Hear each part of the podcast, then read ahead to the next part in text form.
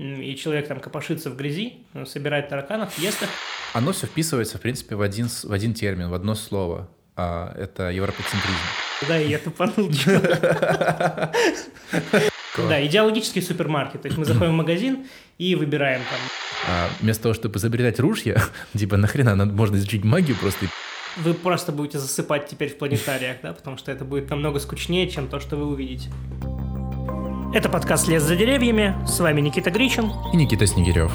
Мы решили создать этот подкаст, чтобы делиться с вами нашими мыслями о том, что нам кажется важным и интересным. Про то, что можно увидеть, немного приподнявшись над уровнем повседневности и привычного. И сегодня мы поговорим о религии. И начнем мы в этот раз с притчи. Да. Встретились как-то раз мудрец, оракул и просветленный. И спросила у них солнце, а что же есть религия? На что мудрец по имени пришелец планеты Капекс 22b ответил, религия – это бред сверхъестественное. Оракул ответил, религия, подкрепленная наукой, это вера в высший разум. На что просветленный ответил, религия – это категория РВ, а сверхъестественное – это земля круглая, а на каждом углу сношаются. Это ответы на Mail.ru пользователей под э, своими никами, а категории, э, не категории, да, а статусы мудрец, просветленный и кто там еще был? Жрец там или что-то? Еще есть искусственный интеллект, оракул. Да-да-да, оракул. А, это это рейтинги, в общем, которые присваиваются пользователям за их, в общем, достижения. Вот такие интересные, значит, ответы можно услышать на, на mail так, в простонародье о том, что такое религия. Довольно занимательно. Да, знаешь, если мы хотим построить полный компендиум ответов на то, что такое религия, мы просто обязаны включить эти ответы, да, иначе а... мы будем да. не, не до конца справедливы. Хорошо. Пожалуй, первым главным э, вопросом, который сегодня, и темой, да, которую сегодня хотелось бы обсудить, это в каком состоянии находится религия, как она влияет на современный мир, и к чему она движется, в какую сторону становится она сильнее или становится, или наоборот, она сейчас становится слабее и меньше влияет на жизни людей. Как, как ты думаешь, Никита, что, да, что я, ты вот Я бы хотел сначала заметить, сначала поговорить не о состоянии религии, а о нашем состоянии, потому что чтобы вы просто понимали контекст происходящего, да, мы записываем этот подкаст, наверное, уже то ли в пятый, то ли в шестой раз, и я считаю, что это как бы такое проклятие, это некоторое проклятие за богохульство, да? До сих пор, до сих пор э, все предыдущие неудачные попытки были прямым свидетельством э, существования Бога, Потому что иначе это объяснить. Да, принципе, иначе нельзя, нельзя объяснить, почему запись э, и компьютер зависали как бы э, на двух часах записи. Режиссером мастера Маргариту, у которого там, или постановщика в театре, у которого сгорали там декорации, не помню, какие были случаи, в общем, когда просто какая-то... Когда творилась... актеры отказывались дальше играть, да, да, потому что... Какого-то пришибло там, я не знаю... Вот, ну иначе как объяснить, что во время записи подкаста мы как бы пять раз уже не смогли это сделать технически? Может как быть... можно объяснить, что я потерял БСК за время записи, да? Как объяснить, что я проколол колесо на своем велосипеде, который был вчера куплен, и в тот же день я проколол колесо? Я не вижу другого объяснения, кроме как религиозного как бы проведения Но если вдруг кто-то слышит этот подкаст, то значит нам удалось, и мы такие его записали. Да, мы перепрыгнули Канта, да, и мы смогли таки опровергнуть Бога. Наша настойчивость опровергла все сверхъестественные верования. На самом деле у этого у этой формулы два как бы условия. Первое, если вы слышите подкаст, значит Бога нет. Да. Но это недостаточно. Это обязательное, но недостаточное условие. Еще одно условие, которое как бы должно быть, это если вы слышите этот подкаст, и в авторы как бы живы, да? Вот если эти два условия соблюдены, Если только не прошло очень много лет, и вы не слушаете его на VHS-кассете VHS-кассете в постапокалиптическом будущем, Да, сидя на своем трицераптопсе. Или э, какой-нибудь точили, слепленный из трактора и грузовика, рассекая, значит, дюны Ленинградской области. Вот, значит, поделились мы вашей болью, и, в принципе, в этот раз у нас получится. Я надеюсь. Возможно, Да, Никит, так небытие. да. Никит, расскажи, пожалуйста, о современном состоянии религии. Что ты думаешь насчет, как ты это видишь? Да, тут особо на самом деле не о чем рассказывать. Э, Можно взять такую простую Можно закончить, просто не записывать Да, ничего. Нет, надо сказать пару слов и закончить на этом. Мы видим, что примерно с появления как бы человека разумного, да, и его как бы собрания в какие-то коллективы, э, группы наблюдаются проявление каких-то религиозных форм. Они развиваются с течением истории, примерно до позднего средневековья, и человек там копошится в грязи, э, собирает тараканов, ест их на ужин, обед, завтрак э, и второй завтрак, пока вдруг не изобретается волю случая или воля вмешательства или чего-то еще, да, божественного проведения, не изобретается наука, которая постепенно, э, орудуя своими аргументами, открытиями, производит впечатление и начинает постепенно вытеснять в какие-то потаенные углы, подвалы, э, мрачные помещения да, нашего разума религиозные формы, Мгм. и они там в дрожи как бы доживают свои последние денечки.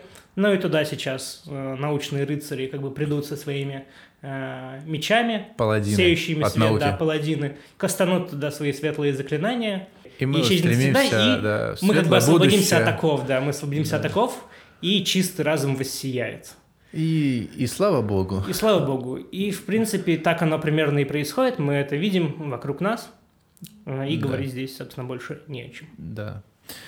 Вот такая могла быть история, если бы мы жили в конце 20 века, в конце Да, в конце 19 20-го. в конце 19 и начале 20 когда было довольно мощное движение, как раз антирелигиозное, впечатляющее умы достаточно большого числа людей.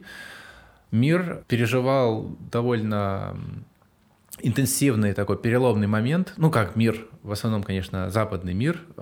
Развивались технологии, развивалась индустрия, а, строились города. Можно было наблюдать, как мигрирует огромное количество людей в эти города, насыщают собой их, а, строятся фабрики, заводы, развивается инфраструктура, появляются новые научные открытия, развивается химия, физика.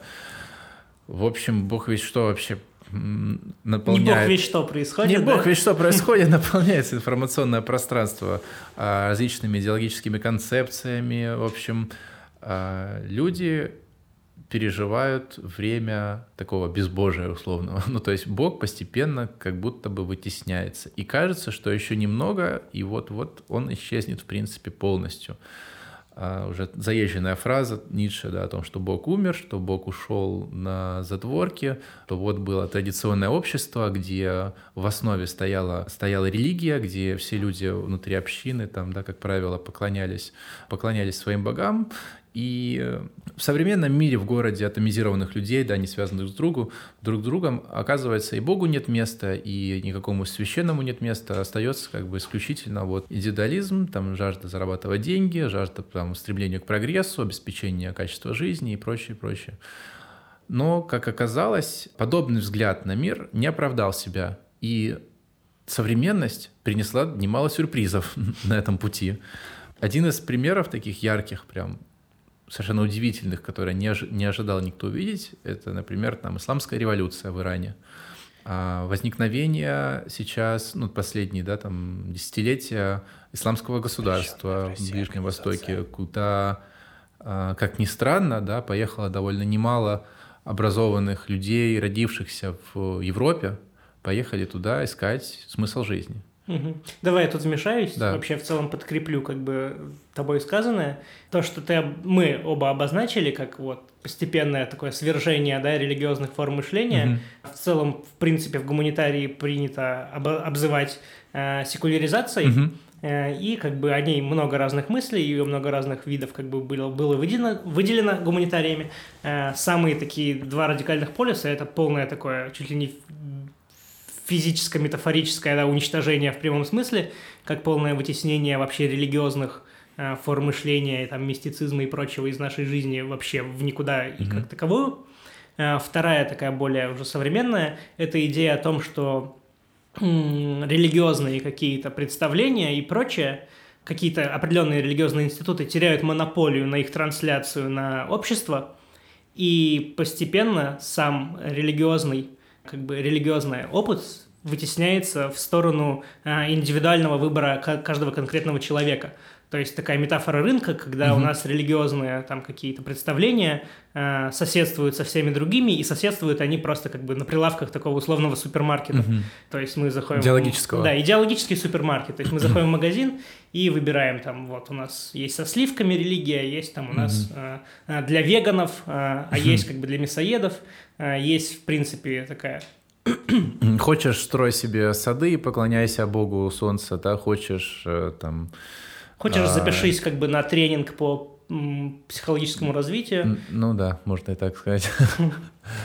Либо построить общество без, без технологий, а принять Землю как такую пангею, да, там, да. не знаю, какое-то единое живое существо, которому отслужить и... Или просто какой-то... Никак не вмешиваться в ее жизнь. Как, какую-то сферу, как бы, стоящую на черепахе. Вот. Но что интересно, к чему я, собственно, mm-hmm. вел-то, а, еще там в начале 20 э, века, открывая там книжку какой-нибудь условной социологии, а, ты мог видеть, что это как бы, ну, идея такая идущая в фарватере, да, mm-hmm. и это, ну, авангард какой-то научный, э, социологический и прочее. Э, если ты откроешь учебник по социологии и религии сейчас, ну, какой-то актуальный учебник, то ты встретишь либо Э, краткую главу, да, как, как думали наши предки, да. Да, история э, мысли такая. Да, э, причем, ну, совершенно такую скромную главу. Угу. Э, либо ты встретишь просто упоминание со ссылкой на то, что, ну, ради приличия, то есть были такие, угу. думали, было актуально в свое время, имело право на существование, но в целом абсолютно нерелевантно как бы современному положению дел, современной картине, э, которую мы наблюдаем. Вот. Хорошо, получается, религия не отступила, религия действует сегодня, да? Да, вообще Довольно... в целом распространен термин про возрождение религии, да? Угу. Очень часто его можно встретить. И можно попробовать ответить теперь на вопрос. Ну, по, по крайней мере, я думал об этом на протяжении всего времени, пока мы готовились какие могут быть причины вообще возникновения подобной мысли, кроме того, что людей просто впечатлили там, высок, высокоразвитая там, индустрия и, mm-hmm. в принципе, тенденции, да, все эти в области науки. И есть разные ответы, и, в принципе, я их так собрал в, в какую-то такую более-менее консистентную такую картину, и оно все вписывается, в принципе, в один, в один термин, в одно слово. А, это европецентризм. Угу.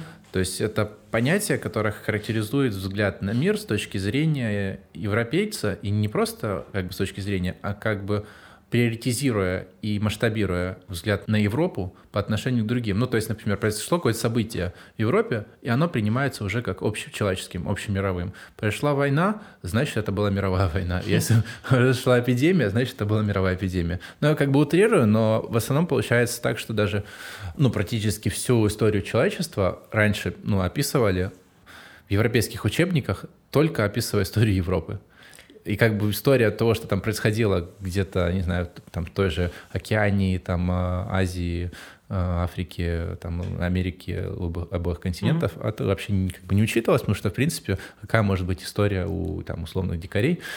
а То есть, как... ну, если, короче, гру- грублять и как бы суммировать все сказанное, европоцентризм — это просто такая экстраполяция всех своих представлений Э, на, о себе и там про все остальное mm-hmm. на весь мир вообще. То есть, если здесь так, значит, это какая-то универсалия. Mm-hmm. То, что происходит здесь, это является универсальным. Все, что происходит э, где-то там, это как бы, ну, оно либо должно идти в том же русле, mm-hmm. как, как у нас, либо это, ну, просто какая-то ошибка, что-то непонятное. И то, стоит сказать, что, ну, как бы чаще всего употребляют термин ругательный, это как бы да. через запятую после там шовинист, э, расист. Нацист, э, сексист, и, да, да, там сексист. фашист.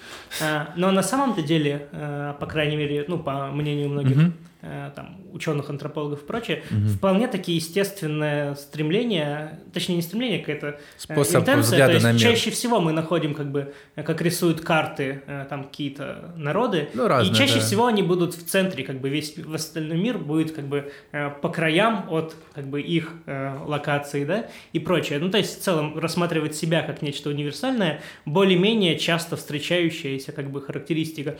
Просто так получилось европоцентризмом, что в каком-то смысле, там, в экономическом, политическом и прочее, э, на каком-то этапе реально можно было рассматривать как бы историю там, человечества на этом этапе как ну, все важные события, в общем, происходили Ну да, там, да. поэтому довольно-таки доминирующая а, и такая мессианская, сеющая свое знание в остальной мир, как бы, вещь. Да, на самом деле, ну как мне нравится эта концепция в плане того, что она, по крайней мере, многие вещи объясняет и хорошо ложится в нашем, в нашем обсуждении здесь тоже. И какая здесь связь может быть получаться, да, между европоцентризмом и концепцией секуляризации? И мы можем понять, глядя на то, как эта концепция возникла и где. Она, конечно же, возникла в Европе и ну, изрекалась из уст европейских мыслителей. Они смотрели на события в Европе и на религию в Европе. А какая была религия в Европе, ну, доминирующая на тот период? Это было христианство. И именно христианство терпело в тот период э, серьезные, а, серьезные репутационные потери, и в том числе как бы, количество христиан, ну, ка- казалось, как будто бы уменьшается.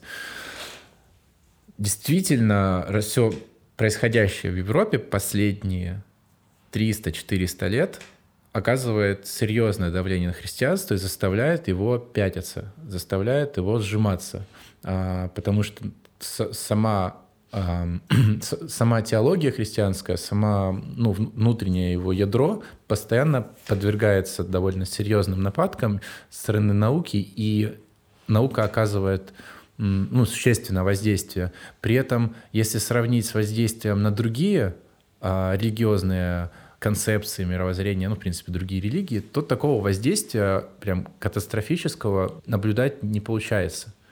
Вообще тут добавлю, э, как бы в целом-то, э, в отличие от той формулы, что я в самом начале озвучил, да, религия э, в тех или иных как бы формах, о, наука в тех или иных формах встречается нам на протяжении всей истории. Это фундаментально не новое какое-то явление там 16, 17, 18 веков.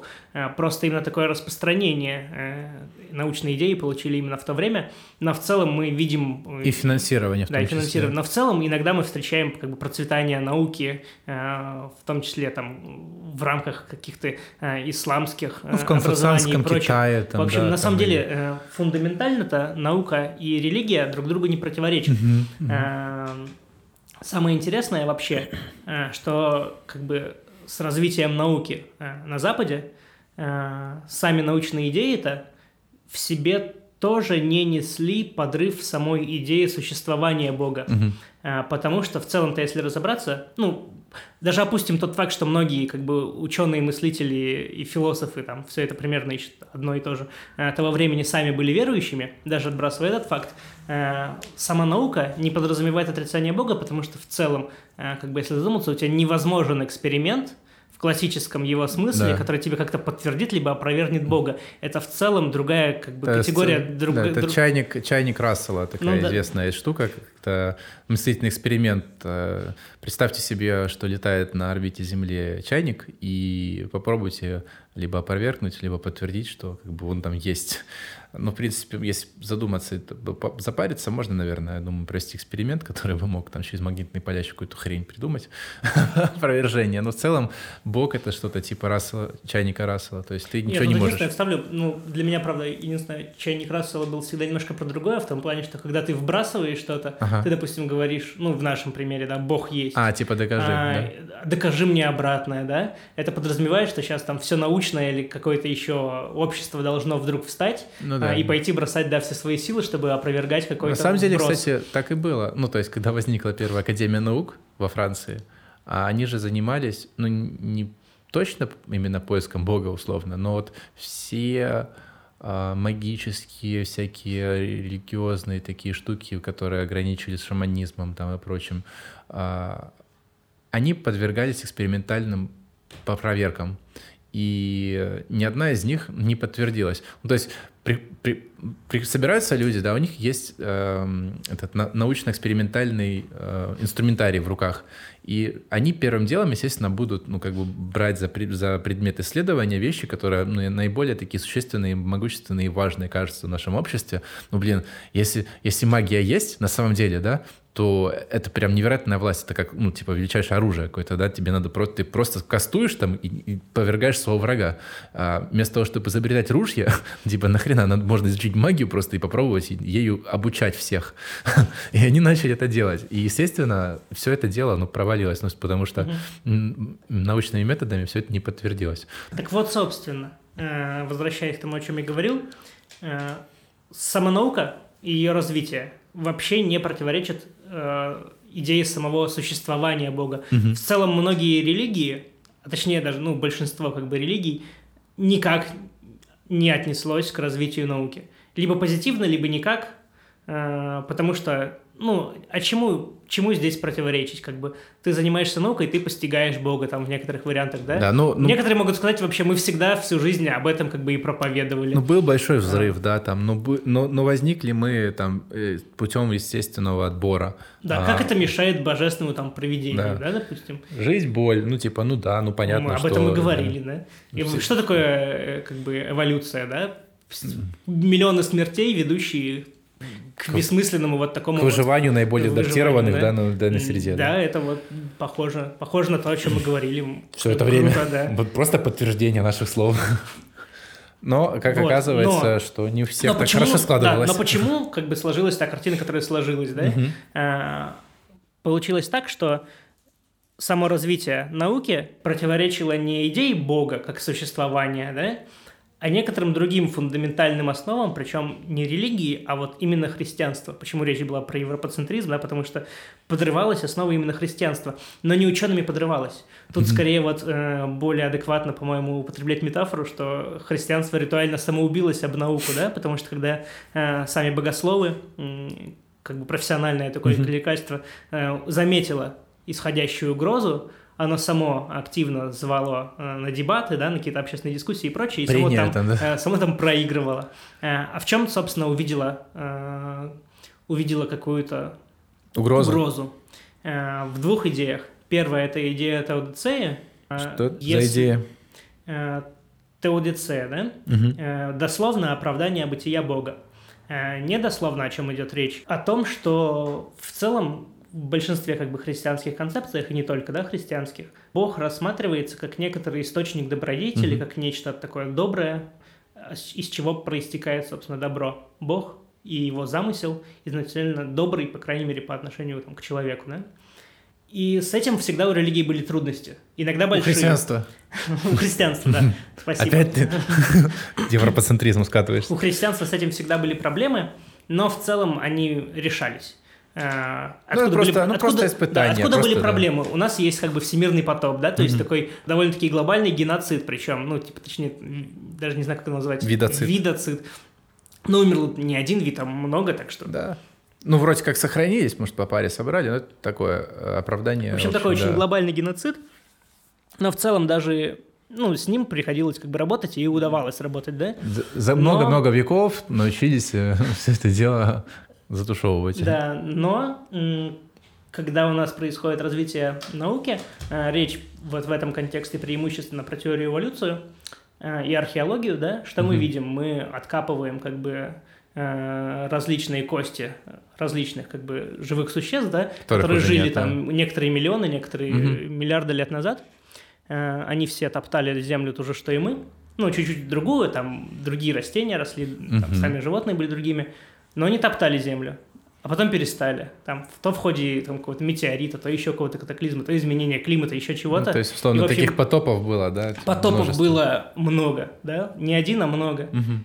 И как продолжать обосновывать да, доброту Бога, источник добра Бога, э, при наличии сотен потопов. Чему Бог хотел научить динозавров, Да, в чем, был, в, чем, в чем был урок для человека? Причем самое интересное, что типа ему как будто пришлось, да, даже если мы Да. рассматриваем это как урок, ему для этого урока пришлось написать очень много конспектов, да, там целые виды создать, Да, ну, ну, умерщвить их, Тут же проблема не урок. только в том, что он добрый или злой, но в том, что, в принципе, типа, человек перестает быть его творением, которое ну, как Вообще бы в центром центре вселенной, мира. да. Потому что по факту, ну, в седьмой день э, Бог создает человека, а все предыдущие дни он творит мир для него. Да. Но, Но, как оказывается, странно это представить, так, когда да. он слишком много всего творил до тебя, да, когда Мгм. слишком много истории было до тебя. Когда история человечества, это, да, на, на Это циферблате это последняя микросекунда, да, а все остальное это просто история, ну, вселенной, история Земли, Вот. сколько видов жило еще намного дольше, чем С человек. этим, вот с этим уже становится сложно работать. Да? А второе, это, не знаю, как одним словом это обозвать, но в целом а идеальность э, плана Творца, да, и его э, как бы ремесленнический талант, можно так сказать. Потому что также теория эволюции нам показывает, что ну, многие как бы, функции, либо отдельные части тела, органы и прочее, э, сформированные у живых существ, населяющих Землю вот сейчас, они не идеальны с точки зрения какой-то инженерной мысли. Можно даже предположить, что современный инженер там мог бы спроектировать проект лучше. Ну да, взять, например, э, пример с этим. А, с жирафом у него есть возвратный нерв, который движется от тела к голове и обратно от головы к телу. И, собственно, большое количество жирафов умирает в результате того, что они простужают этот нерв долбанный. И если бы это была продуманная фишка в органе этого животного, в органе, в теле этого животного, то ее бы просто не было. Ну, то есть она, она реально функционально не просто бесполезна, но и вредна. И так довольно с немалым количеством атовизмов э, в, в телах разных. И они как бы встречаются тут и там. Да. Ну, то есть это, не, это даже не частные случаи. Да. В целом то, что у нас кажется логичным и правильно работающим, оно таким нам именно кажется, потому что мы именно в той среде, где это логично и работающее. Э, в целом, если бы изменилась среда, прошла бы пара поколений, то все бы тоже поменялось именно в ответ на среду. Угу. Вот такие дела. Вот, и получается, у нас есть э, наука, которая как бы э, как бы развивается сама по себе, и с другой стороны религия, которая просто, ну, там, насколько, точнее, даже не религия, а христианство, да, насколько уби, самоубивается частично, да, а, а, а действующее открытие.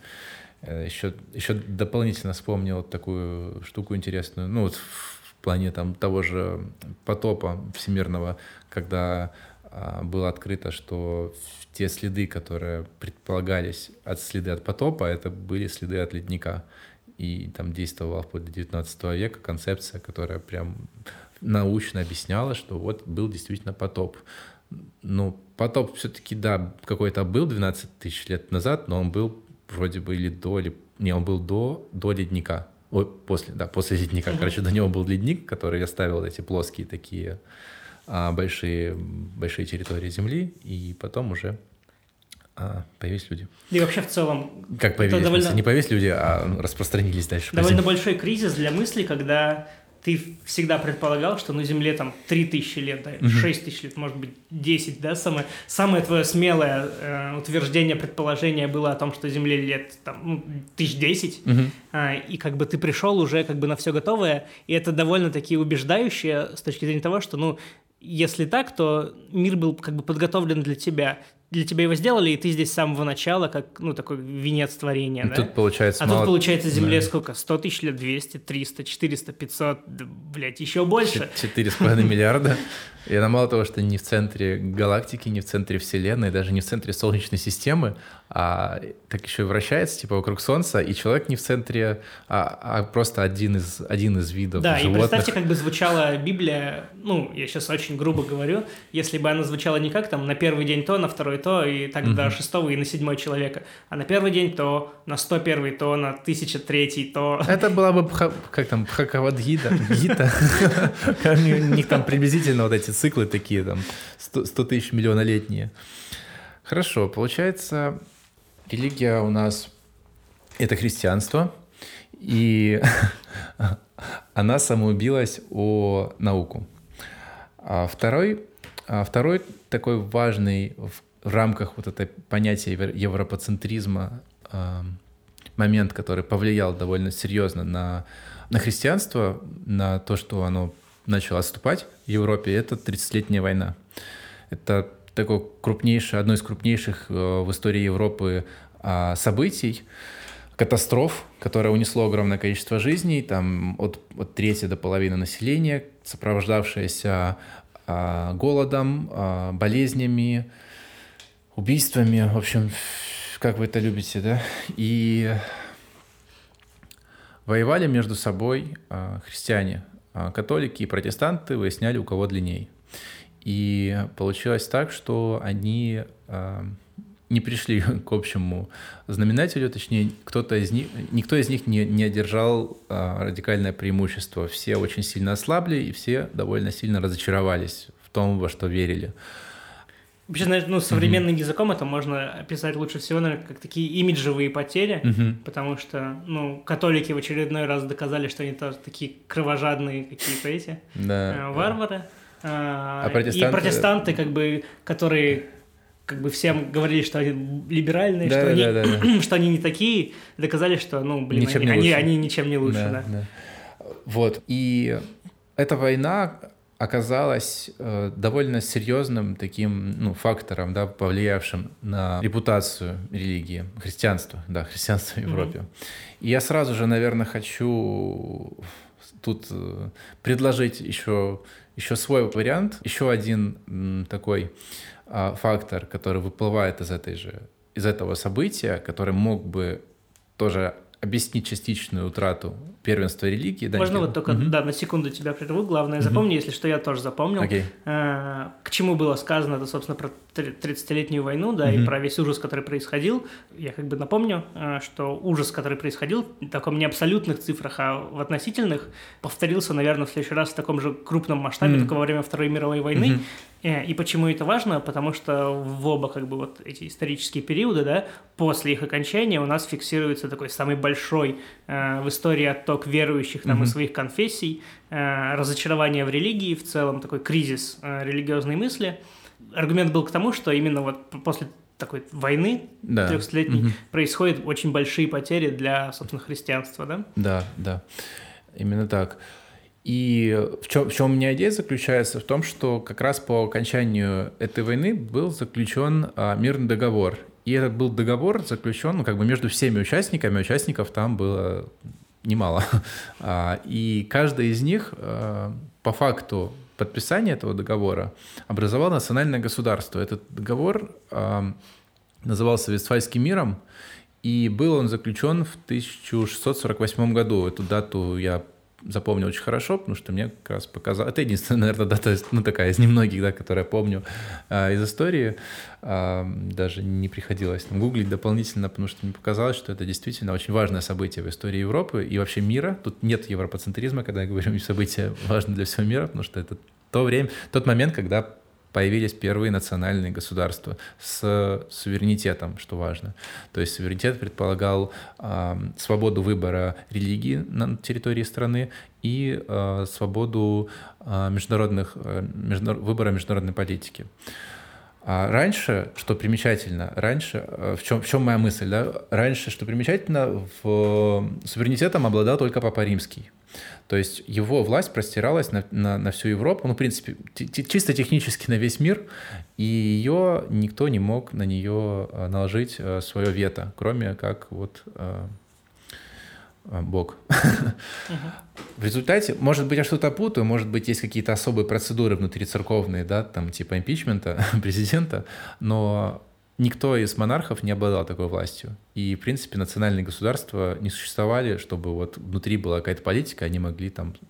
Были короли, которые а, объявляли себя там а, какими-то независимыми условно от Папы Римского или хотя бы наравне. Это, ну, как бы известно в истории Европы, когда там соперничество происходило. Но вот такого, как сейчас, в принципе, никогда не было. И вот, значит, суверенитет национальных государств формирует принципе, такую сущность, как государство, как нация, а, как совокупность людей, которые живут на определенной территории, и их объединяет какая-то общая культура. И вот первоначально а, в таких радикальных формах идея нации выражается ну, в национализме. То есть что такое национализм? Это когда нация представляется как особая сущность, государство как особая сущность, такая сверхъестественная, через которую которая действует через людей, которые живут как бы вот внутри, в теле этого государства, и а, проявляется воля этого государства через действия этих людей. А в принципе, Британская империя так и мыслилась. Она не была национальным государством, но она мыслилась как вот тоже живая сущность, через, и, и которая действует там через своих граждан. То же самое с национальными государствами происходит, только без примеси религии. То есть сама вера в государство становится религиозной. Да, кстати, вот подчеркну, ты сам назвал государство э, э, сверхъестественной сущностью. Да. да. А, вот. Э, а что тебя, что тебя зацепило здесь? Нет, э, ничего. в слове сверхъестественный меня ничего не цепляет. Мне так не кажется в твоей интонации. Вот, но вообще я как бы... Мне интересна мысль, не могу сейчас как-то глубоко непосредственно ее прокомментировать, но мне импонирует, знаешь, такой ее э, пафос относительно того, что у нас, получается, э, была некоторая лакуна, которая была заполнена религией, какими-то религиозными представлениями, а потом там входит 30-летней войны в ходе дебатов, в которых там э, религиозные деятели проигрывали и прочее, в общем, процесс, в который мы описали, да, религия из этих лакун уходит, озеро иссыхает, да, но само озеро остается, и у человека или у общества есть какая-то потребность в том, чтобы его заполнить, да? Угу. И вот в твоей идее как бы ее заполняет там идея э, сверхъестественной, да. сверхъестественного государства, да, да? то есть она не просто как идея, то есть нации, государства, а вот как будто государство, оно вот по-настоящему существует, как, как живая сущность. Она mm. может быть незрима, она может быть невидима, но она действует вот через тебя, как гражданин, условно. Она там mm-hmm. твоя родина, ты за нее работаешь, ты за нее трудишься, ты за нее умираешь. То есть вот как бы весь комплекс практик, который обычно ассоциировался с Богом. Mm-hmm. Ну, как бы вот христианским Богом. А тут как бы вот этот суверенитет от Папы Римского, он перетек суверенитету национального, то есть из сферы а, сакральной сферы профанную, там, из сферы там, религиозной в светскую. То есть получается а, такой переток. Но это, это чисто как бы mm-hmm. моя мысль, да, идея. Такой да, мыслительный эксперимент. Да. Даже. Но мне нравится вот эта идея заполнения, а, и, собственно, мне кажется, вот тут как раз-таки логичный переход к обсуждению того, собственно, а что конкретно заполняется, да, вот, то есть, когда мы говорим, что э, религия, как мы думали, ушла, но никуда не ушла, да, типа, и... почему спрос этот есть, да, ты имеешь в виду Почему есть этот спрос, да, то есть, что, какую функцию, если там переводить на такой лад, mm-hmm. да, какую функцию, условно говоря, выполняет религиозная или религиозного типа, ну, то есть обозвать mm-hmm. это как-то вот такой формой, то есть нечто мистическое или что-то еще. Mm-hmm. Что конкретно оно заполняет? Откуда? Какую функцию? Какой функции нету? Не может выполнять наука, которую выполняет религия, да, какие, и религиозно-подобные формы. Какие потребности закрывает исламское государство у, у светских да. Э, граждан Европы? Ну, собственно, если просто говорить, какой оригин как бы у религии, из-за чего, для чего она произошла. Mm-hmm. Вот. Что думаешь на эту тему? А, я думаю, к, этому, к ответу на этот вопрос mm-hmm. было бы взвешеннее всего подойти а, с разных сторон, как я обычно это люблю делать. Ну, то есть попробовать описать э, с стороны разных дисциплин, ну, естественно, там, изучающих общество, да, гуманитарных. То есть первая наша родная социология, она же дает описание и объяснение существования религии Потом биология, естественно, куда без нее. Политэкономическое объяснение. Не отдельно полити, поли, ну, политологическое, экономическое, а вместе. Для меня, кажется, наиболее было бы взвешенно их совместно а, демонстрировать. И психологическое. Оно, как правило, вплетается во все остальные довольно так каверзно, что сложно и заметить. Угу. А, а если само по себе, ну, оно больше похоже как на ad какие-то, знаешь, объяснения, которые там по по факту, по факту проблематики а, видоизменяется. То есть, если ты немножко вдруг критикуешь, то он так чик, сразу видоизменилось. То есть, что-то типа религии тоже. Религия объясняет на религии. Вот, хорошо. Тогда, наверное, начнем с, с крупной, самой первой такой, да, объясняющей модели а, возникновения религии именно с марксизма, то угу. есть концепция Маркса, которая дает такое комплексное, наверное, а, понимание. Мы не говорим, что это так и есть, что это как бы оно претендует там на истинность. Просто это как история мысли, условно, скорее угу. так. Вообще, как там говорится, мнение автора может не совпадать с мнением э, протагониста или нет? Не... С мнением... Э, ну и ладно. Да. Вот, да. как бы, да? Так вот, как бы если мы, ну непонятно, куда Маркса относить, да, то есть это политэкономическое э, объяснение, которое, собственно, с ним и ассоциируется, да, либо это социологическое, потому что как там с нашими любимыми Платоном Аристотелем, да, Маркс это такой, собственно, пантеон э, научных гуманитарных, да, богов, как бы от которых всегда начинается летоисчисление, э, если мы что-то обозреваем, да, как мыслили наши предки, э, выдающиеся, да, то там всегда будет и тот, и другой, и третий. Да. И так в любой науке, то есть он всегда стоял у истоков любой науки Считай, гуманитарной, которую и у экономистов, и у политологов, и у социологов. В общем, да, если все-таки рассматривать его в рамках социологии, да, то что интересно? Когда в целом упоминаешь про то, что я сейчас объясню тебе, там, например, религию, например, именно религию э, социологически, Э, сразу ассоциации, типа ты мне расскажешь, э, как э, устроены практики там включения и исключения в сообществе, да, как угу. устроены сами религиозные организации, там по таймингу, как их ритуалы устроены, практики включения и исключения, иерархии, ну, в общем, такие, знаешь, социологические организационные моменты. При этом, когда мы восходим как бы к классикам, да, этой дисциплины, а, то, что интересно, это то, что в сам... Ну, они этим и занимаются примерно, а, описанием картины того, как действует, развивается религия, но когда они подходят к, для меня, по крайней мере, главному вопросу о том, почему она, собственно, произошла, для чего, зачем, mm-hmm. почему, в общем, каков ее оригин, э, происходит весьма забавный такой редукционизм э, в сторону психологии, э, а именно в сторону описания какого-то конкретного аспекта Э, особенности э, сознания отдельного индивида. Э, и вот все-таки переходим к Марксу, да, в чем mm-hmm. Маркс видит как раз-таки вот эту индивидуальную особенность человеческого сознания.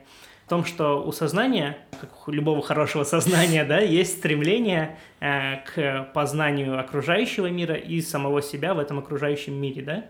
При этом, чтобы произвести суждение об этом окружающем мире или о чем-то еще, всегда нужен какой-то объект для сравнения – Потому что, например, если у тебя есть только один цвет, например, белый, угу. и все в этом мире белое, то сама концепция света невозможна. Цвета да, невозможно, да. потому что у тебя есть только белый цвет, тебе не с чем сравнивать. Угу. Тебе нужен как минимум еще один цвет, чтобы факт того, что белый... Или чтобы, тьма просто. Да, чтобы белый несло в себе хотя бы бит информации, тебе нужен черный. А чем больше цветов, тем больше как бы бит информации будет, да, при описании конкретного цвета. А, также и тут тебе недостаточно всего лишь одного мира, да, чтобы про него что-то говорить. Тебе нужно произвести некоторую дупликацию, да, тебе нужно создать некоторую копию, э, которая будет как-то отличаться от твоего мира и на контрасте с которым ты можешь производить суждение mm-hmm. о своем. Mm-hmm. Так, собственно, происходит создание религии, и на втором этапе происходит некоторое ее отчуждение. То есть мы создаем какой-то продукт, этот продукт с ходом времени как-то от нас отдаляется mm-hmm. и начинает уже репрессивно, ну, в как таком в очень широком смысле очень навязчивым да, действовать способом. на нас. То есть он уже становится таким, знаешь, объективированным да. каким-то объектом извне, из внешнего мира. Вот есть религия, и не мы ее произвели, угу. а вот она, она, она нас То уже производит. Условно да? был какой-то коллектив, который там создал э, байку условно в каком-то параллельном мире с, с сверхъестественными существами, а, и они же Э, потом эту байку передали другим поколениям, а, а те уже принимают ее как само собой разумеющееся. Да, причем там, вне, довольно... Э, ну, что-то извне, что-то mm-hmm. извне на тебя действующее. Да. И ты как бы в этом плане ниже, ты подчинен. Да. И да, прям такая, раньше такая, то есть как по Марксу, да, эта иерархия не определялась, а потом она стала уже закрепляться и перешла уже в какие-то институциональные формы. Ну да, и тут я, кстати, очень вот прям хочу сделать ремарку. Э, чаще всего клеймо, которое как бы вешают, угу. да, ну и которое в принципе справедливо, в принципе справедливо про опиум для народа, да. да. Что интересно, вот и как... это прям такое угу. мое оправдание Маркса в том плане религии, точнее, в том плане, что изобретали ее не чтобы легитимизировать там чью-то конкретную власть. Ну да. Но это не отменяет того, что конкретная чья-то власть, да, может быть легитимизирована с, пос, э, с помощью религии. Есть, в принципе, мы не можем доказать никак, что кто-то придумал религию для того, чтобы эксплуатировать людей. Но э, точно можно допустить вероятность того, что она была придумана ну, по другим причинам, которые можно, ну, которым мы попозже будем обсуждать. И вот если, например, взять Рона Хаббарта, да, который придумал этот э, саентол, саентологию, угу. я не, не помню, какие у него были мотивы, но он прям так и говорил, что, что он изобретает религию, что вот он ее выдумывает, ну, и, и непосредственно он, ну, то есть написал роман там целый, да, произведение, и оформил это в какую-то институциональную форму, и куча людей как бы это Хаббарт верит. это вообще забавный в этом плане пример, потому что это пример, как просто писатель-фантаст, да, может создать один из еще миров, и его миры станут как бы реальнее, чем все остальные. Да, довольно прикольно, как это происходит. А, хорошо, получается, Маркс а, описал, с одной стороны, да, что создается параллельный мир с, с, с другими а, с другими параметрами, да, которые можно соотносить с нашим, и с другой стороны, социальную сторону вопроса подчеркнул, что впоследствии так складывается, что, происходит слияние типа да, власти и церкви, и, ресу... и, происходит там оправдание, условно, перераспределение ресурсов Мгм. как в пользу кого-то там одного, условно, монарха, да, какого-нибудь там или Папы Римского. Вот. Мгм. Идем дальше. В целом и другие классики, например, Макс Вебер, э, при всей Классики его еще... социологии, Классики да. социологии, да. В еще большей степени непосредственно социолог, да, то есть если про Маркса Мгм. мы можем обозвать его кучей разных эпитетов, Вебер все равно скорее как бы социолог. Чаще всего он именно социолог, да, там Мгм. чуть реже юрист какой-нибудь. Э, Вот. Он непосредственно в ответе на тот же самый вопрос, да, про origin религии, отвечает очень схожим образом. Он тоже видит как бы происхождение именно в какой-то особенности психологии э, человека, но немножко в другой особенности. Для него она заключается в том, что человек в принципе не может помыслить себе мир вокруг себя, как некоторый хаотичный, бессмысленный, неорганизованный никаким образом а, и такой пугающий, знаешь, страшный, непонятный абсолютно. Поэтому придумывает Потом, общество. поэтому, поэтому он берет и сам упорядочи- упорядочивает получаемый опыт, да, он сам выстраивает его определенные алгоритмы и цепочки и последовательности, он сам придумывает смысл, который как бы который может выхватить. да, Организовать этот и мир, да. организовать, да. и обосновать, как бы, и Ну, рациона- это такое, рационализировать свой мир. Там. Чи- Чисто психологическая такая фишка получается. Ну, то есть у тебя внутри дискомфорт психологический, и ты его компенсируешь э, какими-то действиями внешними. В, том, ну, в данном случае созданием каких-то упорядоченных социальных структур, Мгм. типа религии. Верно, да? Да, в целом, в целом верно. А, вот. И теперь, наверное, переходим к моему самому любимому. Да, к, Э. к современным, так сказать, уже К более, социологам. к- да? точнее, к более, да, Не современным. самым современным, но да. Там какая ситуация? Реплик после этого, да, на Мгм. тему религии в рамках социологии там, и других Мгм. смежных дисциплин было много. Мгм. Но фундаментальных теорий есть две, как бы, самые современные именно теории, да, то Мгм. есть какие-то глобальные структуры, описывающие явления. Это как бы Лукман и Луман, да, не перепутать, да. Э, не путайте, э, вот. И хотелось бы поговорить про Лукмана, да, потому что про него э, можно вменяемо Какое говорить. него имя? М, э, Бергер. Бергер, да. Это другой человек, да? Бергер и Лукман, да? Это один человек или два разных? А, Нет, я говорю имя какое у него. Я понял, да, и я тупанул. И пошутил что про это даже.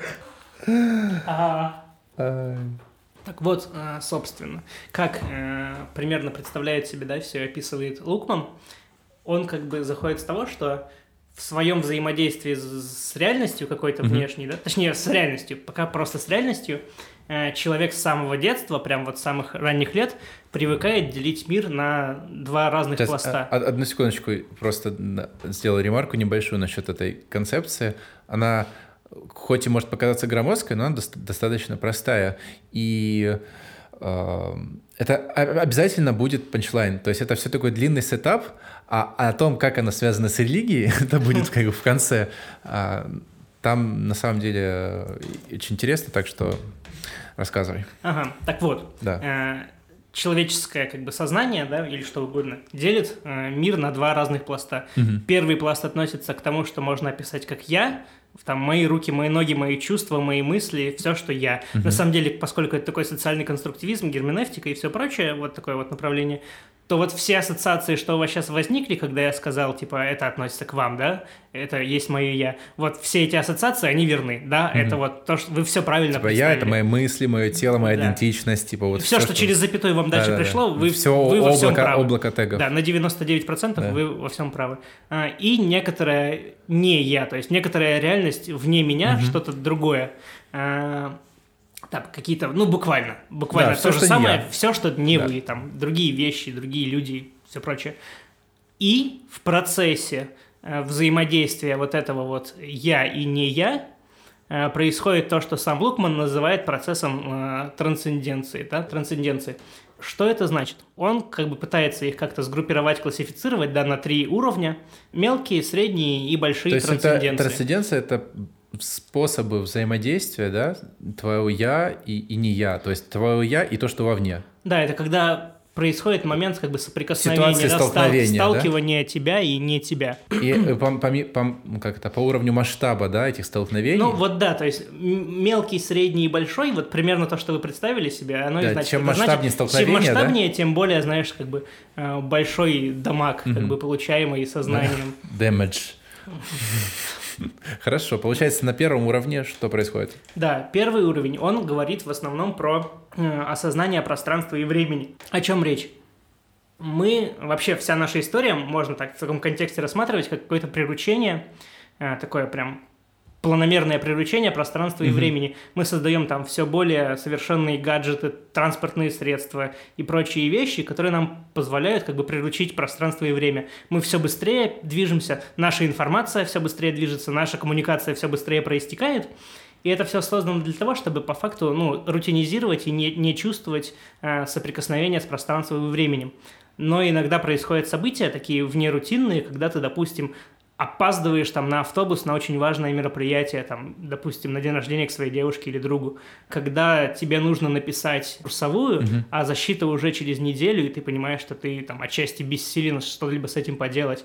А, и куча подобных примеров, когда ты понимаешь, что твои силы по манипуляции пространства и временем ограничены, и ты сталкиваешься с тем, что пространство и время бьет тебе по башке, и в этот момент ты как бы выпадаешь из них на какое-то время собственно, ты на самом деле в этот момент сталкиваешься с тем, ну, насколько это тяжелые и на самом деле аморфные понятия, которые просто рутинизировались в твоей жизни и стали казаться тебе очень простыми. Хотя на самом деле ты можешь задать себе там пару банальных вопросов из разряда, ну, ты привык жить в линейном времени, mm-hmm. когда у тебя за спиной есть твое прошлое, в сию момент как бы есть настоящее, такое очень тяжело схватываемое на самом деле, и впереди есть какое-то будущее. И эта линейная концепция времени – это не культурная универсалия, да, есть другие способы рутинизации mm-hmm. времени. И сама эта мысль как бы тоже начинает пугать, как можно к времени относиться к чему-то не такому линейному, ну, да, регрессионному, да. да. А, вот. Это как бы средний уровень. И когда мы это, сталкиваемся... Это первый. Это первый, первый. первый уровень, да. Мы сталкиваемся с ним, mm-hmm. и этот опыт может быть иногда травматичным. Да. Э, но, в принципе, не сильно вот на самом деле на этом уровне. Э, ты еще можешь поговорить с другом, там, созвониться с родителями, э, тебя погладят по головушке, успокоят, и там через пару дней... Да, элементарно даже рекламу там по телевизору, да, которая тебя, в общем-то, де... в общем-то убаюкивает, успокаивает, говорят, что не так уж все и плохо, что есть куча всяких компенсаторных практик, предметов быта и, под... и употребления, которые могут все это дело как-то исправить, загладить, пере... переключить внимание. Ну да, в целом опоздал, так ну, в следующий раз, типа, едь не на этом ужасном старом еще полусоветском поезде, да, да. купи билет на «Ласточку» в да. крайнем случае. Ну, если уж совсем спешишь, ну, на «Сапсан» купи. А вообще мы разрабатываем сейчас еще более крутой и быстрый «Сапсан», да? Да, какой-нибудь «Хиперлуп». Да, Хайпер. вот типа того. А, ну, скоро, типа, не устраивает тебя метро в Лос-Анджелесе, да, но спустись ты на машине в глубокий, еще более глубокий тоннель, да, и да. вообще на ультраскорости лети а, и так далее продолжается процесс. Ну, в, цел, да, в, целом, в целом это все более-менее Да, но проблема в том, что он как бы не закончится, пока мы не изобретем там условный телепорт, да, и машину времени. А, но переходим, да, ко второму, ко второму трансценденции. А, он связан уже с другим как бы аспектом, он связан с осознанием чужой одушевленности. О чем идет речь? Мы как бы привыкли, что вот у нас есть там друзья, близкие, родственники и прочие, там учителя для кого-то, возможно.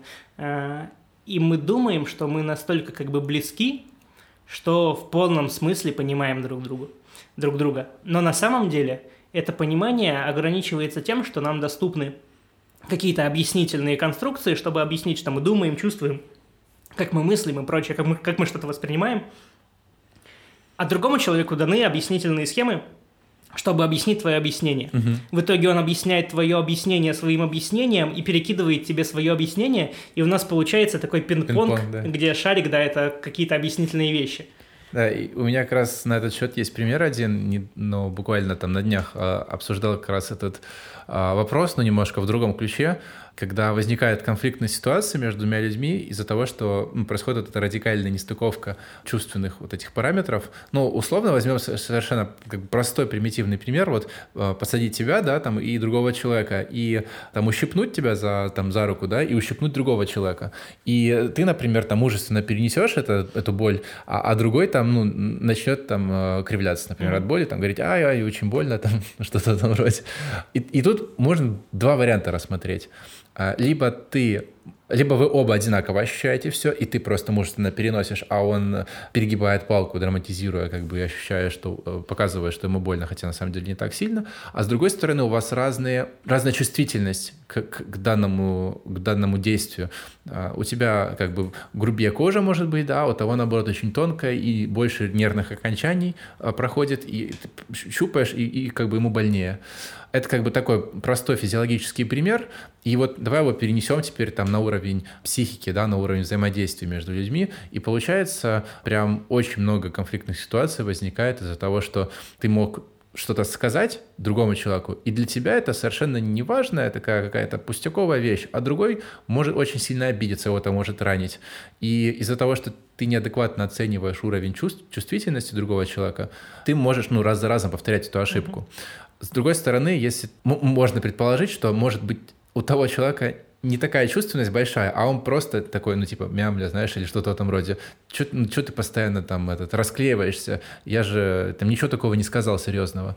И тут как бы нельзя, на самом деле, подтвердить, либо опровергнуть mm-hmm. тоже, насколько э, это так. Поэтому единственное, что у нас остается, это, ну, как бы вот ближе и лучше, да, общаться там со своими друзьями, там, любимыми, и если они говорят что-то, ну, у тебя не остается ничего, кроме как довер- довериться, да, доверять их словам. И, в принципе, ну, выстраивать какой-то диалог. То есть, получается, вот эта ну, радикальная не, невозможность, да, проникнуть в сознание другого человека создает для нас ситуацию э, такой необходимого доверия. И, может быть, даже это такая хорошая штука, в принципе. Ага, ну, тут вот как бы все прям, вот спасибо туда же, да. Единственное, в чем вот радикальная все-таки проблема в том, что когда мы доверяемся, мы как бы, ну, это о чем говорит, мы перестаем сомневаться в том, что да, доносится, да. да?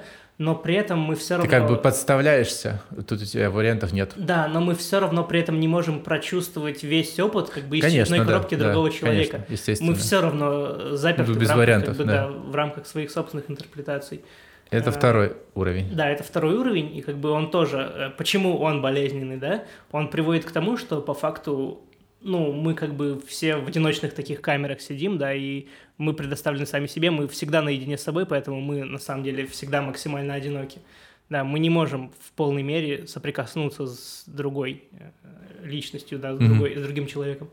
Э, вот, и третий крупный, да, уровень трансценденции, mm-hmm. он крупный в плане того, что на этом уровне ты уже соприкасаешься с такими предельными какими-то границами э, доступного бытия человека, mm-hmm. да, э, он связан с такими переживаниями, как сон, э, грезы, мечтания mm-hmm. и, что самое важное, смерть и как бы ее осознание. Mm-hmm. Э, про грезы, мечтания там можно задавать себе банальные такие, не банальные, на самом деле, наоборот, не банальные да. вопросы из разряда, когда ты спишь, где ты вообще находишься, находишься ли ты где-то, что вообще с тобой происходит, а ты существуешь в этот момент или нет, кто вообще выступает гарантом для того, что ты проснешься. Э, кто выступает и... гарантом того, что ты просыпаешься в той вселенной, в которой уснул. Который уснул, да-да-да-да. Э, и так далее. Или, возможно, то, что было во сне, было реально, а то, что ты проснулся, да, это уже, наоборот, чей-то сон того, да, кем ты был. сон бабочки. Да-да-да-да. Вот а также с тем, ну, можешь ли ты воспринимать опыт, пережитый mm-hmm. тобой во сне, да, если сон был красочный, такой кинематографичный, то это твой опыт, да, ты можешь его инкорпорировать и считать, что вот ты такое пережил, да, там войну mm. с орками, например, или еще чем-то. Или нет, или не было никакой войны с орком, да, в твоем опыте? Да, ты типа, знаешь, работаешь днем, уснул, ночью поработал, так просыпаешься, а черт, столько проработал, типа, мне не заплатили. Вот. С грезами примерно то же самое. То есть из разряда, где ты находишься, когда ты мечтаешь. Mm-hmm. И меня вот сразу так на ассоциативном уровне всплывает сериал «Скрабс», mm-hmm. клиника, да? Клиника. Э, когда главный персонаж в момент, когда он там о чем-то мечтал или что-то очень ярко представлял, он просто так приподнимал голову вверх, начиналась такая музыка, uh-huh. э, облачка, и там разыгрывалась такой скетч-сценка, да, в его представлениях. А в этот момент он как бы просто стоит, да, мечтает, и все на него смотрят как на идиота. Э, тут также, типа, где он бегает в этот момент, и бегает ли он где-то, а где он тогда, ну и так далее. Но он там, где его сознание, или он там, или где он его там, физическое где он стоит, тело, да. да, да, да. да. Вот. Но самое болезненное – это, естественно, смерть. Э, чаще всего вот именно с этим, с типом трансценденции, да, мы сталкиваемся, ну, если повезет, да, в момент, точнее, тут странно Ну, какие-то безопасные более-менее для тебя случаи, да? Со смертью, как бы, какого-то близкого человека, угу. особенно болезненно, если это преждевременная смерть, э, когда мы вдруг осознаем, что вот был человек, мы там с ним созванивались, общались, mm-hmm. делились опытом, могли пиво попить, еще что-то э, поделать. В целом человек постоянно был на коннекте, он был, он был явлен тебе, вот, да, он просто существовал. И тут ты осознаешь, что, ну, все его как бы больше нет, да, uh-huh. и его нет как бы нигде больше и никогда не будет. Вот, как бы прими факт, что его больше не существует. Uh-huh. А, и вот тут находится такая радикальная точка невозврата, когда, ну, многие люди из этого состояния вообще не выходят больше, да, оно как бы критичное настолько, что все, просто паралич. И все же в и... такие моменты у нас и возникают точнее, появляется осознанная такая прям резкая необходимость, да, создавать какие-то модели, э, концепции, что-то еще, какие-то схемы, рамки, которые нас заставят обосновать, что это все не просто так, что это не просто бессмысленное страдание ради ничего. Ну, хотя бы, Нади... хотя бы закрыть просто вот эту зияющую пустоту да. и вот этот вопрос, знаешь, в космос, типа, почему? Вот, и да, и вот на этот зов почему, на этот крик в космос, да, почему, да. у нас и появляются различные ответы, а почему. Приблизительно оттуда же. Да-да-да, примерно из этого космоса они чаще всего и прилетают, да? А, и так, собственно, это и является первыми такими формами религиозных картин мира. Собственно, исторические первые религиозные картины мира и сложились как ответ на вот такие вот вызовы трансценденции, да, как описать этот трансцендентный опыт. Я бы хотел еще, ну, как бы в рамках этого добавить, что, как правило, а, вот этот уровень, третий уровень трансценденции, который радикально не вписывается, ну, как бы он вписывается, вот наш опыт, но не находит в нем ответов, а, довольно, ну, то есть проблематика сознания, то есть, да, вот сон, типа, вот мечтание, вот то, что ты озвучил, это же, ну, как, как раз проблематика сознания, вот философии и э, его природа, его происхождение, и он, по сути своей, является таким, он как бы пограничным, то есть на него нет как бы толком ответов нормальных, и а, попытки с ним а, попытки на них отвечать могут часто уходить вот как раз такие религиозные, да, а, тут, религиозные знаешь, дебри. почему для меня это так? Ну, точнее, для меня, почему это так, как мне кажется? Э, потому что, собственно, тебе там наука условно или какой-то другой рациональный тип мышления не может ответить, он даже не ставит себе вопрос, он вообще не, не оперирует такими инструментами для ответа на вопрос, а зачем это, угу. а какой в этом был смысл. Наука тебе не отвечает на вопрос смысл, она говорит типа, как оно есть, угу. да, оно устроено вот так. Ну да. Но не почему это было, не для чего это было дано. Только, ну как бы она, она может быть даже усиливает как бы, эту, знаешь, у тебя рана условно сформировалась от того, что кто-то умер, там, ну, ты вот переживаешь этот экзистенциальный ужас, и тут приходит наука... И виде, сыпет тебе виде, соль, да, да, на да, эту да, рану, да? там этого паладина, да, научного, он тебя просто еще ножом этим мечом просто протыкает. Вообще такой, а, ну... все смертны, все умрет. И это все бессмысленно совершенно. А будет, знаешь, что после смерти? Ничего. Ничего не будет. Ты Темнота. Выключал телевизор когда-то, то же самое, да? и как бы вот многие люди, особенно там, ну, с какими-то пограничными там расстройствами, для них даже, ну, как бы опасно, в принципе, думать в таких э, направлениях, потому что это может как бы усиливать, усугублять депрессивное расстройство и вплоть может там до суицида доводить, поэтому если вот брать строго как в научном понимании описания мира, очень такие тяжеловесные и противоположно действующие, поэтому если хочешь как бы, отвечать на эти вопросы, то нужно как-то модифицировать либо вот это научное знание, да, что адаптировать его под э, а, под эти запросы, угу. либо исключить его вообще и сказать, ну, типа, ладно, берите свой опиум. Вот, да, кстати, да-да-да. Вот вообще, пока мы сильно далеко не ушли от этого, э, хочется еще метафору провести, которая как бы закрепит как бы идею, да. Вообще в целом... О модифицированной науке? Э, не-не-не-не, о том как раз-таки от трех трансценденциях, да, и религии а, как форма ответа на них. Вообще, в целом-то, религия приходит ровно в тот момент, когда не справляются некоторые стандартные механизмы рутинизации в обществе, да, такого примитивного, такого common sense, здравого смысла, который чаще всего и э, внедрен как бы в практике, вот они вокруг тебя. То есть, когда ты опаздываешь куда-то или что-то такое, тебе как раз таки говорят, ну, типа, ну, в следующий раз не опаздывай, там, купи часы себе, mm-hmm. будильник поставь, да, вот у тебя смартфон нормальный, типа, поставь будильник, приложение скачай, э, купи билет подороже, и там еще что-то, еще что-то, такси вызови.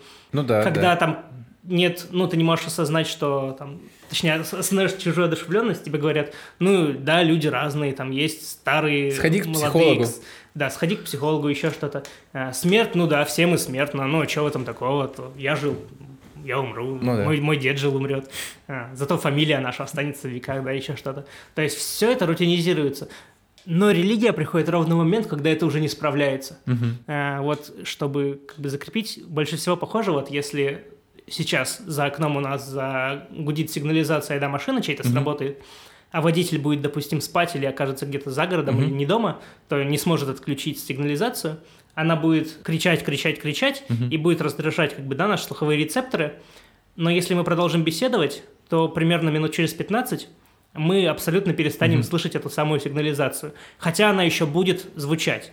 Так- и это и есть трансцен- да, механизм. и она да. и это и есть трансценденция. То есть мы всегда сталкиваемся с внешней реальностью, но эти столкновения обычно так сильно рутинизируются, то есть так сильно мы уже перестаем в процессе рутинизации слышать эту самую сигнализацию за окном, что ну не слышим ее. Для нас ее нет этой сигнализации, хотя она гудит. Да. И как раз-таки иногда при столкновении там, со смертью еще Мгм. чем-то, мы вдруг резко, отчетливо слышим этот звон. Это, знаешь, такой колокольный звон, Ну да. ужасный, пугающий. И как раз-таки религии приходят в ситуациях, когда этот звон вдруг донесся, когда ты Мгм. вдруг вспомнил, что там сигнализация звенит. Ты знаешь, как это такой э, карикатурный совершенно пример, когда ты, типа, условно, летишь в самолете, да, который начинает трясти просто в турбулентности, там еще какая-то гроза, и такой э, образцовый, образцовый атеист, начинаешь э, вспоминать, а как же там отче наш этот Да-да-да-да. При- приблизительно вот как бы так, так складывается, хотя и если брать там по себе, например, смотреть, то я бы хотел ну, привести свой пример, да, как, как у меня бы как у меня складывается э, взаимоотношение там, с решением вопроса третьей тр- трансценденции. Я отвечаю на вопросы там, о смерти, например, и о том, как, как с этим жить, в, нахожу их в рамках стоицизма. Это, по крайней мере, как я определяю, стоицизм не религия, это философско-этическое учение. И там, если коротко, да, то стоицизм не отвергает, а наоборот, принимает возможность опоры на науку и при этом дает еще и морально-этические какие-то да, постулаты, условно, типа, что есть правильно, что есть хорошо, опираясь вот э, на знания о человеке и на знания о природе. Для меня знание о человеке — это там когнитивная психология, например, да, которая показывает места, где человек совершает ошибки, причем каждый. И это довольно классная штука, потому что ты относишься к себе к самокритично и а, принимая концепцию такого устойчивого развития, что ли, да, личности, ты э, так экологически, можно сказать, подходишь ко всему.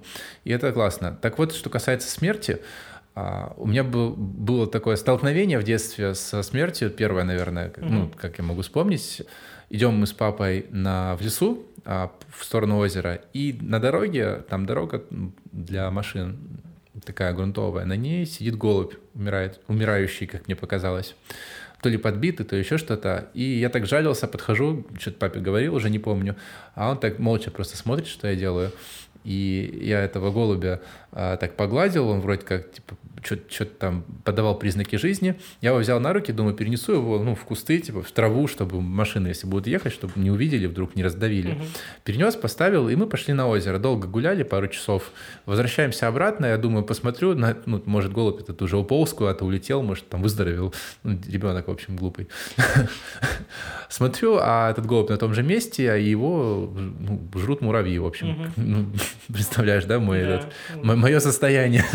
Я был в таком, ну, неглубокой депрессии, но был сильно подавлен, и как бы отец тоже на это все смотрел, как такой, знаешь, жизненный урок был. И, может быть, с того момента, ну, по крайней мере, тот для меня был такой знаменательный, я начал задумываться, в принципе, о, о смертности себя, о смертности родителей. Я помню, там плакал по ночам, думая, что вот мои родители умрут, и я не, не мог там никак смириться с этой мыслью. А, и я почему-то, ну, знаешь, не уходил там в религию, и, в принципе, у меня мысли не было даже рели- в религиозность какую-то удариться. У меня были какие-то мистические, там, значит, какие-то увлечения, да, а, но так, чтобы а, так, чтобы верить в какое-то там существо, да, которое могло бы наделять меня смыслом, мне, мою жизнь смыслом нет. А вот в рамках стоицизма, вот знаешь, я нашел для себя ответы индивидуальные, а потом беру, открываю просто там, не знаю, пикт это, читаю и такой, блин, да это же, типа, я, я об этом думал, вот как бы он, в принципе, эти мысли озвучивает, это довольно, довольно забавно. И второй, второй пример, мы с тобой смотрели как-то фильм, документ, ну, научно-популярный, про космос. Мгм. Офигенский фильм, вообще всем рекомендую. Канал Melody Ship называется на Ютубе. научно-популярный, там они а, что сделали? Значит, они создали два фильма, описывающие ну, создание мира, то есть от э, Большого взрыва до нашего времени, и от нашего времени до конца времен, типа, Там насколько же, это кажется, возможно. Три, три документалки совокупно. Тр- Третья вроде про Луну была, кажется. Ну, это не, не, не суть важно, а сам Почему именно этот пример, да? Но это в каком-то смысле эсхатология такая, знаешь, э, то есть как вот в Библии опис- описание там от возникновения мира там до, до наших времен там и до конца, а, что и в этом как бы тоже есть определенная такая религиозная подоплека. Потом какой там второй был момент? А, Они записали голос а, научных популяризаторов европейских, американских, таких известных там, ну, в основном американских, Нил Деграйс Тайсон, там Стивен Хокинг, ну, в общем, свет весь. Мгм. Ну, в общем, подкаст Джона, э, Джо Рогана, да, и Да. большинство из них там, там да, было. да, прекрасно добрых гостей, которые с юмором могут рассказать про, про науку. Тоже классная штука. Так вот, они зачитывают, ну, как дикторы, да, на фоне то, что происходит на экране. И там был такой вот классный эпизод, вот буквально там из, этого- ну, из этого всего, один из них вот примечательный. Показывается, значит, временная линия от Большого взрыва до нашего времени. А, Если представляете, может быть, такая довольно популярная схемка в виде такого стакана, перевернутого на бок, а, как бы расширяющаяся вселенная, и вот мы как бы с одной стороны этого стакана. И задается вопрос, а вот мы, э, земляне, существуем так долго в этой вселенной, и до сих пор мы ни разу не столкнулись с жизнью за пределы нашей, плане- нашей планеты. Почему так происходит? И там не дается ответов, ну, как бы ответы довольно популярные. Там, может быть, они не долетели из-за того, что физические законы не позволяют, в принципе, такие расстояния перекрывать. Может быть, уже поубивали все друг друга в какой-то там ужасной войне. Может быть, никто не развился до сих пор до Или, такой знаешь, степени. там вселенная расширяется быстрее, чем мы способны Да, да, да. передвигаться И- в космосе. И это такие вещи, ну, как бы, ну, расстраивающие немного. А потом берется такой флип, знаешь, происходит переворот просто картины, и а, вот этот стакан, где мы были на краю его, он удлиняется там в раз 10, и мы оказываемся как бы в начале какого-то такого луча, который движется в бесконечность в будущее. И произносится голос, что «А представьте, что мы — это колыбель э, жизни во Вселенной, и мы будем дальше разносить эту жизнь, сознание и свет разума типа, во все уголки этой темной вселенной. И я сейчас даже произнося эти слова, у меня мурашки бегут по коже, по, по спине. Правда. И получается, таким образом я переживаю как бы определенный, как бы мистический даже опыт Да, по вот я отношению как к раз этому. таки хотел спросить, правильно ли понимаешь, что ты ведешь как раз-таки к тому, что наука, в принципе, в определенных своих формах, определенно действуя, да, может производить такой же... э, Да, но обязательно с вкраплением вот этой вот а, смыслополагающей какой-то, целеполагающей такой штуки. То есть они- говорят о том, что есть какой-то определенный вектор действий, набор набор действий, которые являются правильными и которые являются вдохновляющими. Есть вот есть что-то плохое, есть что-то хорошее. Вот обычно морально-этические суждения в рамках там, религии да, или в рамках философских школ, но не в рамках науки.